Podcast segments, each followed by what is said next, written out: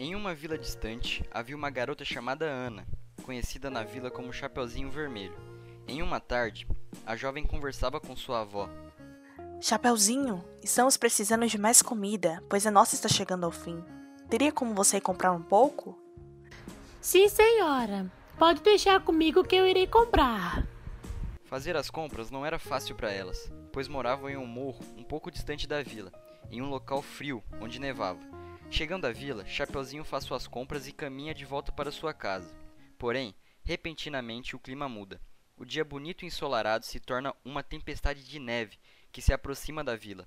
Entretanto, para a sorte de Chapeuzinho, ela encontra seu tio, que passava pelo local e ao encontrá-la, disse a ela: Chapeuzinho, não volte para casa agora. Você terá problemas para subir o morro em meio a toda essa tempestade. Fique em minha casa por esta noite e amanhã de manhã você poderá voltar. Tudo bem, então. Ficarei por aqui esta noite. Pela manhã, quando a tempestade já havia passado, o tio de Chapeuzinho a leva de volta para sua casa. Ao chegar no local, Chapeuzinho percebe que a porta foi arrombada e imediatamente corre para ver o que aconteceu, gritando pela sua avó. Vó! Vó! Onde você está? Ao entrar no quarto da sua avó, Chapeuzinho se depara com uma cena trágica. Sua avó estava morta em sua cama. Chapeuzinho começa a chorar, lamentando a situação. Seu tio, ao ver a cena, diz: Chapeuzinho, precisamos falar com o xerife imediatamente. Voltando à vila, os dois contam ao xerife o ocorrido, que chama seus colegas e vai ao local investigar a situação. Ao chegarem no local, analisam a cena e o cadáver. O xerife logo vai a Chapeuzinho e diz: Chapeuzinho, a sua avó foi assassinada por um serial killer, conhecido aqui na vila como Lobo. Ele se veste de lobo e mata suas vítimas ao anoitecer. As marcas de garras encontradas no corpo da vítima confirmam o suspeito. Infelizmente, ainda não sabemos sua identidade, porém, estamos dando o nosso melhor para encontrá-lo. Após o ocorrido, ela decide se juntar ao xerife na investigação. Ambos começam a buscar indícios de descobrir a pessoa por trás do criminoso, andando pelos arredores da residência de Chapeuzinho. Bom, sabe-se das últimas ocorrências feitas em relação ao lobo. Ao analisarmos, percebemos um padrão em todos os casos. Entendemos que ele escolhe vítimas que vivem distante da vila. Nós moramos nessa casa há muito tempo. Nunca tivemos nenhum problema em relação com qualquer pessoa. Contudo, sei que já houve muitas mortes por conta desse psicopata. Estarei disposta a fazer o que for preciso para ajudar-lhe. Entendo o sentimento de injustiça que está sentindo. Precisarei do seu auxílio para algo que ando pensando há um tempo, mas necessito que haja corajosamente.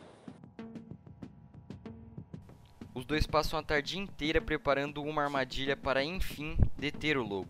Chegam à conclusão de que Chapeuzinho será uma isca para a cilada, tendo em vista de que ela se encaixa nos padrões das vítimas escolhidas. É o seguinte, você irá caminhar pelas redondezas da vila por volta das 12 e 13 da manhã. Eu irei te acompanhar sutilmente, esperando o lobo te atacar. Concordo com o plano, mas você deve garantir a minha segurança a qualquer momento. Garanto que irei. No dia marcado, o plano é executado conforme o previsto. O xerife consegue avisar o lobo, andando sorrateiramente atrás de Chapeuzinho com a intenção de atacá-la. Então, rapidamente o lobo é pego de surpresa e imobilizado. Como vocês se atrevem? Quem são vocês? Meu nome é Cameron Bills e eu sou o xerife dessa vila. Você está preso por múltiplos crimes de assassinato. Vocês já são mesmo que podem me parar com isso? Se acham superiores a mim? Vocês não passam de criaturas inúteis. Façam o que quiser. Cale-se! Já chega! Depois de cometer tantos crimes, ainda se acha no direito de falar algo? Você irá pagar tudo o que fez. Então, o lobo é encaminhado à delegacia e lá é finalmente preso. Finalmente o capturamos. Não teremos mais problemas com este criminoso. Faça justiça e mostre a verdadeira identidade desse maldito. Os três retornaram à vila, indo em direção à delegacia.